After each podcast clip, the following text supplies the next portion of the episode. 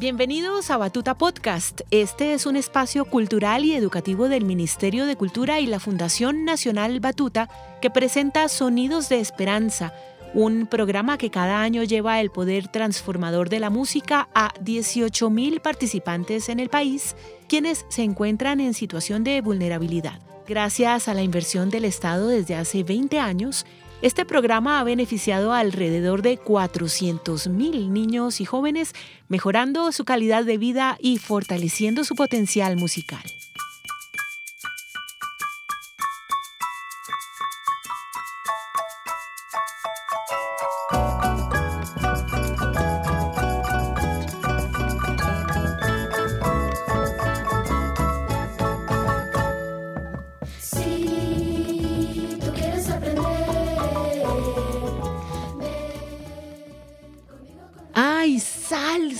Salsa para la alegría, para las nostalgias, para bailar y para escuchar, para todo. ¡Qué energía me da este episodio y espero que a ti también! Por acá, María Isabel Quintero, te doy la bienvenida una vez más a Batuta Podcast y a esta temporada que hoy nos lleva por los orígenes de la salsa.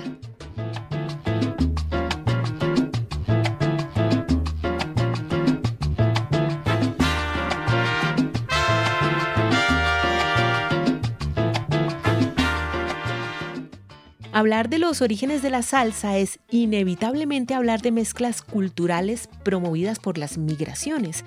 Históricamente, han ocurrido desplazamientos de grandes grupos humanos por muchas razones, como el traslado forzado de millones de africanos esclavizados entre los siglos XVI y XVIII, así como la migración de colonos europeos para poblar y controlar los territorios del Nuevo Mundo.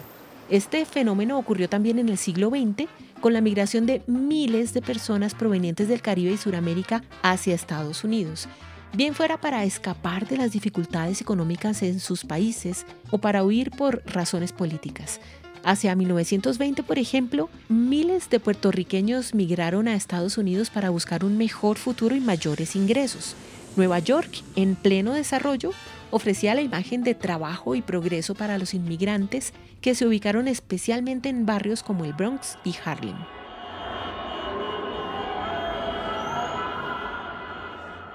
La situación política interna de Cuba entre los años 30 y 50 llevó a unos 250.000 cubanos a buscar refugio fuera de su país. Posteriormente, con el triunfo de la revolución en 1959, miles de cubanos más huyeron a territorio norteamericano como refugiados políticos, asentándose particularmente en el área del sur de la Florida y Nueva York.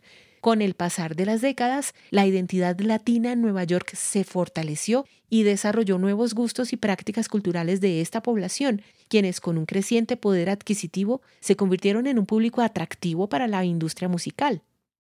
Dentro de ese movimiento neoyorquino nos encontramos, por ejemplo, con Mario Bauzá, clarinetista y trompetista de origen cubano, que llegó a la Gran Manzana hacia 1930 atraído por las populares big bands del momento.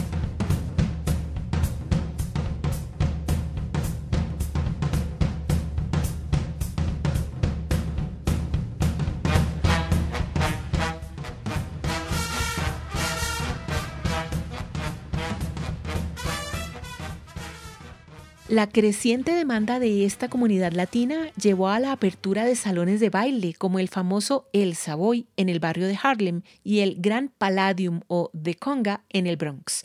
Si no los has escuchado, te invito a buscarlos. Las fotos de la época son increíbles. Alrededor de las enormes pistas de baile alternaban las mejores orquestas de swing y jazz, al son de ritmos como la rumba, el mambo y el cha-cha-cha. De estos seguro se has oído. En medio de todo ese furor y movimiento latino, la música cubana empezaba a ganar aceptación en Estados Unidos. Un ejemplo fue el éxito de temas como El Manicero, grabado por la disquera RCA Victor, primera canción latina en vender más de un millón de copias en Estados Unidos.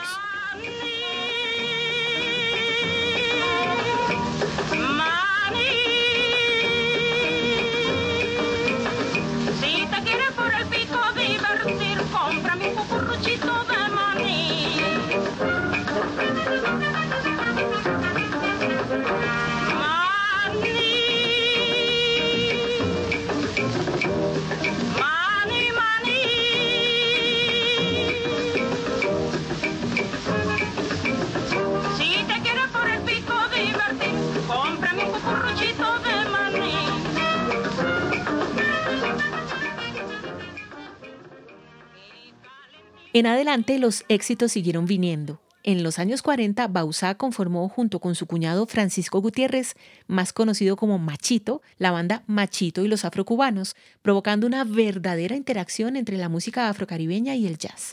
Escucha conmigo uno de sus más grandes éxitos, Tanga.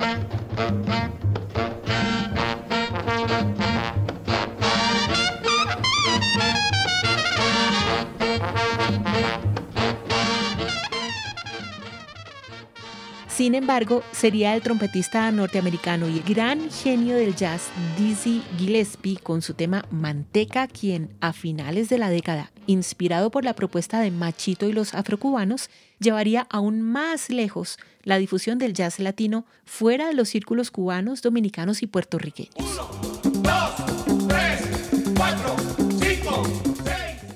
Luego el 1, 2, 3, Sí, el mambo, que se popularizó internacionalmente a principios de los años 50 con el gran éxito del músico cubano Damaso Pérez Prado. Al mismo tiempo, Tito Puente llevó a la cima al tradicional son montuno, convirtiéndose en una figura clave en la difusión de la música latina con, escucha bien, más de 198 discos grabados durante toda su carrera. Aquí, su famoso Oye cómo va de 1963.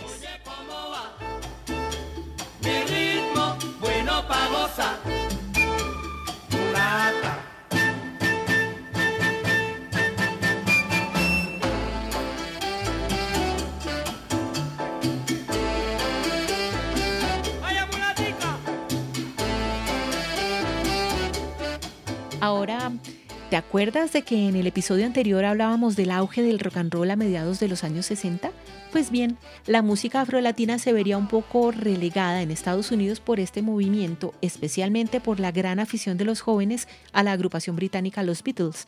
Pero entonces, los descendientes de los migrantes latinos de los años 30 y 40 se propusieron buscar una nueva identidad, más alineada con el idioma inglés y la cultura anglosajona como un ejercicio de matizar y entrelazar los ritmos afrolatinos con el soul, el jazz y el boogie woogie, apareció el Boogaloo latino que reunía por igual a negros, blancos y latinos en Nueva York, cantando en inglés y español. Richie Ray, Eddie Palmieri, Ray Barreto y Pete Rodríguez fueron algunos de sus más grandes exponentes.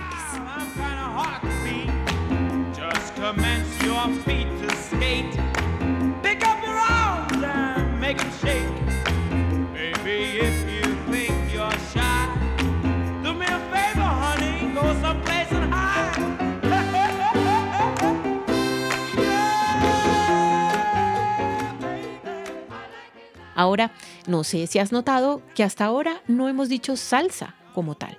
Bien, eso es porque fue apenas en un programa radial en Venezuela, emitido en 1967, que el presentador Fidias Danilo Escalona llamó salsa a lo que hasta entonces se conocía como música tropical, que reúne todos los géneros de los que hemos hablado.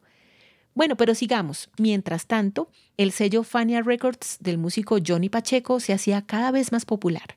En 1967 organizó un concierto con todas sus estrellas. A partir de ese momento, la Fania se convirtió en una verdadera fábrica de artistas y se conformó la asociación Fania All Stars, en la que músicos como el virtuoso pianista, arreglista y compositor Richie Ray y el gran cantante Bobby Cruz crearon el dúo Richie Ray y Bobby Cruz. Ponle mucha atención a uno de sus grandes éxitos, el Jala Jala.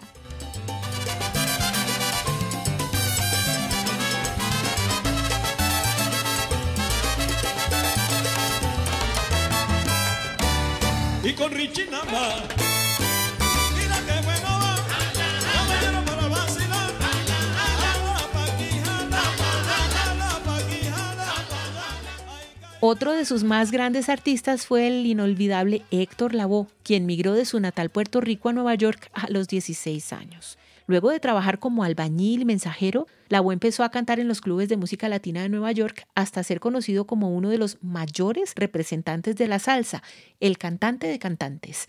Su legado musical comprende más de una veintena de discos. Aún tiene millones de seguidores en el mundo, quienes mantienen viva su música. Lo mejor del repertorio. A ustedes voy a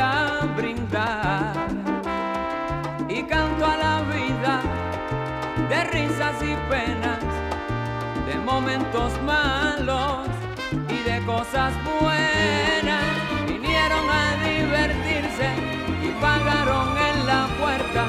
No hay tiempo para tristeza, vamos cantante, comienza. El reconocido Willy Colón es uno de los artistas que más ha permanecido en la escena de la música, cantando incluso todavía a sus 71 años. Willy nació en Nueva York y desde los 14 años fue parte de la escena musical de la ciudad como trombonista. A los 17 grabó para la Fania Records junto a Héctor hasta 1974. Luego se independizó y formó su propia orquesta con éxitos como Aguanilé, Che Che Cole y La Murga.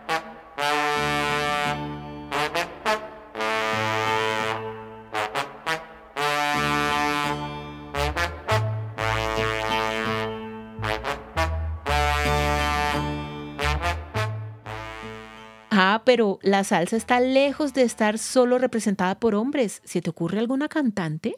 Pues sí, por ejemplo, la inolvidable guarachera de Cuba, Celia Cruz, quien con su alegría, vistosos vestuarios, puesta en escena y grandísimo talento, alcanzó reconocimiento como vocalista del popular conjunto La Sonora Matancera, en el que estuvo 15 años. En la década de los 60, tras el triunfo de la Revolución cubana,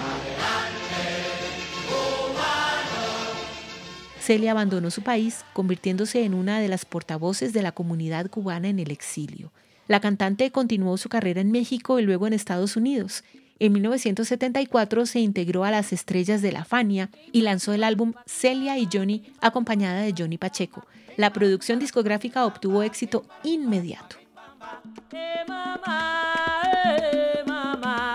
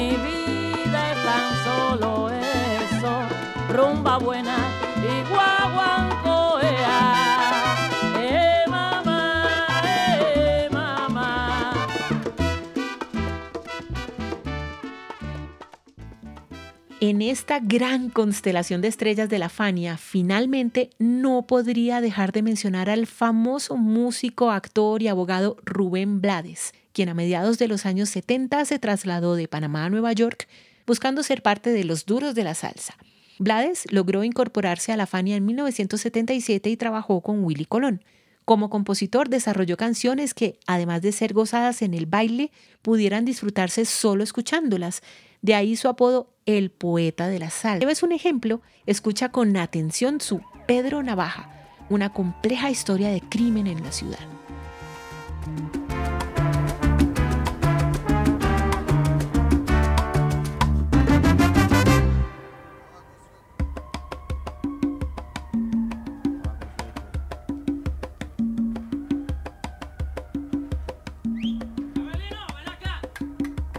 Por la esquina del viejo barrio lo vi pasar con el tumbao que tienen los guapos al caminar. Las manos siempre en los bolsillos de su gabán. Pa' que no sepan en cuál de ellas lleva el puñal. Usa un sombrero de ala ancha de medio lado. Y zapatillas por si hay problemas, salir volado lentes oscuros pa' que no sepan que está mirando. Y un diente de oro que cuando ríe se ve brillando. Como a tres cuadras de aquella esquina, una mujer. Y me despido de ti con este dato. Con más de 3 millones de discos vendidos en todo el mundo, el álbum Siembra de 1978 de Rubén Blades y Willy Colón es el más vendido de la Fania Records y probablemente de toda la historia de la salsa. La producción contiene los famosos temas Pedro Navaja, Plástico, Buscando Guayaba y Siembra y es parte de lo que luego se conocería como la salsa intelectual. Lamentablemente también traería varias disputas legales entre Colón y Blades que terminarían en su enemistad, pero los detalles te los dejo a ti. Hasta acá nuestro recorrido por la salsa. Ah, pero tranquilo, no me he olvidado de la salsa de nuestro país. A esa le dedicaremos un episodio entero. Síguenos en el próximo episodio. Y recuerda, nadie nos quita lo bailado, así que a disfrutar. Chao, chao. Este programa fue realizado gracias a la investigación y asesoría temática de la maestra Catherine Surache, directora académica de la Fundación Batuta, a la edición sonora de Alejandro Correa, la postproducción de audio de Andrés Valencia, la dirección de proyecto de María José Peláez y a todo el equipo de comunicaciones de la Fundación Batuta. Mi nombre es María Isabel Quintero y te seguiré acompañando con mi voz en este viaje por la música.